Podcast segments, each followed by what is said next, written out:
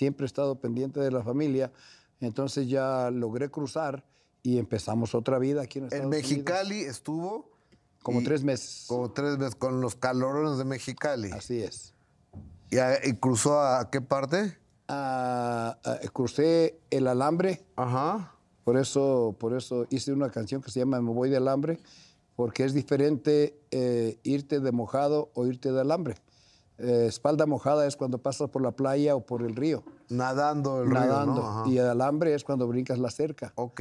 Entonces me fui de alambre y ya llegué a Indio, California, y ahí conocí a, le puedo llamar un ángel, porque cuando miré a la persona en una gasolinera, le pregunté que si qué hablaba, dijo, pues yo hablo español, soy mexicano. Entonces le dije, dígame, ¿para dónde voy? Porque yo no sé, yo acabo de bajarme del tren. Me dice, espérate, yo te llevo a Los Ángeles. Dije yo, pues sabrá Dios qué será Los Ángeles. ¿En serio no sabía? Sí, no sabía, no, pues no, no, no, no conocía nada de acá de Claro. Estados Unidos.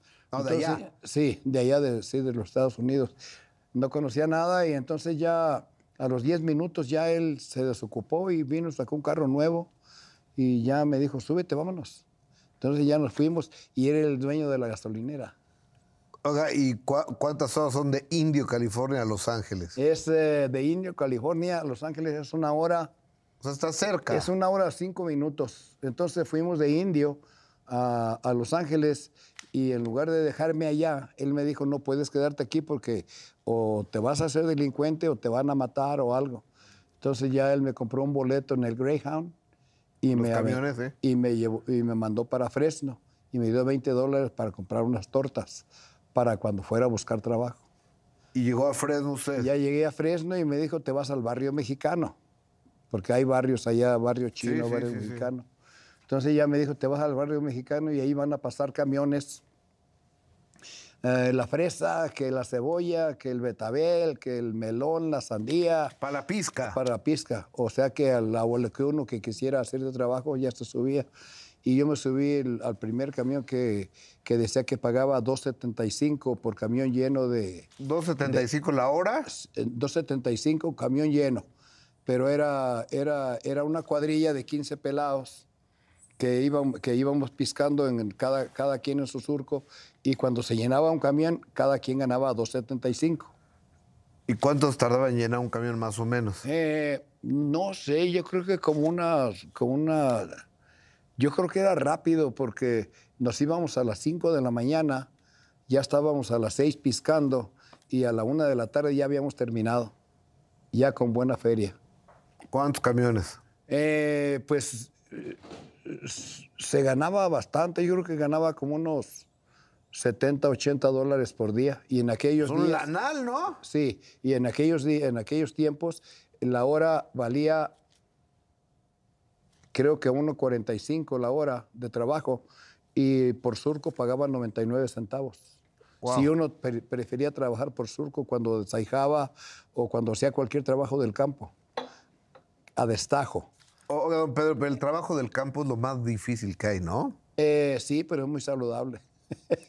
o sea que desde ahí empecé a hacerme fuerte, fuerte, fuerte. Sí, el, a trabajo, pero el trabajo físico, supongo yo que es extenuante. Sí. Porque está bajo el rayo del Está- sol.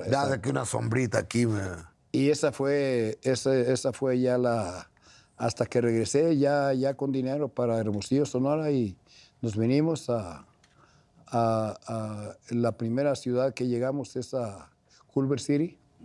¿Dónde está esa?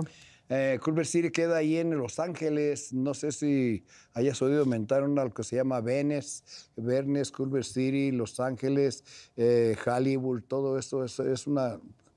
Son Los Ángeles, pero, pero se, se divide como en colo- colonias. Como igual que aquí en México, estamos en, Sí, sí.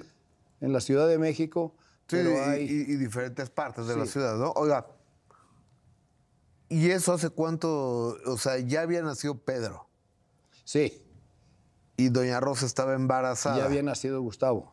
Gustavo, gu- a ver, primero fue Pedro, Y luego, luego fue mi tocayo Gustavo, Gustavo. sí.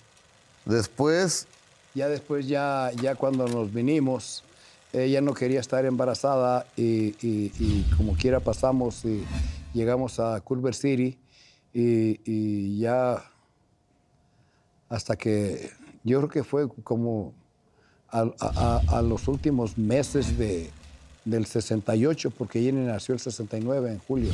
Pero, ¿y- ¿Ya vino embarazada a la ciudad rosa? Eh, creo que sí, no, no recuerdo muy bien, pero sí, sí, ahí va más o menos la, la historia. Así al caso es que Jenny nació en, en julio de, de 1969 y acabamos de llegar nosotros a, a Culver City. ¿los embarazos de su señora esposa en aquel entonces, la ciudad rosa, fueron buenos o alguno se complicó? No, todos fueron buenos, todos fueron buenos. De hecho, de hecho Jenny en el hospital UCLA eh, nos costó 84 dólares. Eh, Pues económico, ¿no? sí, muy económico.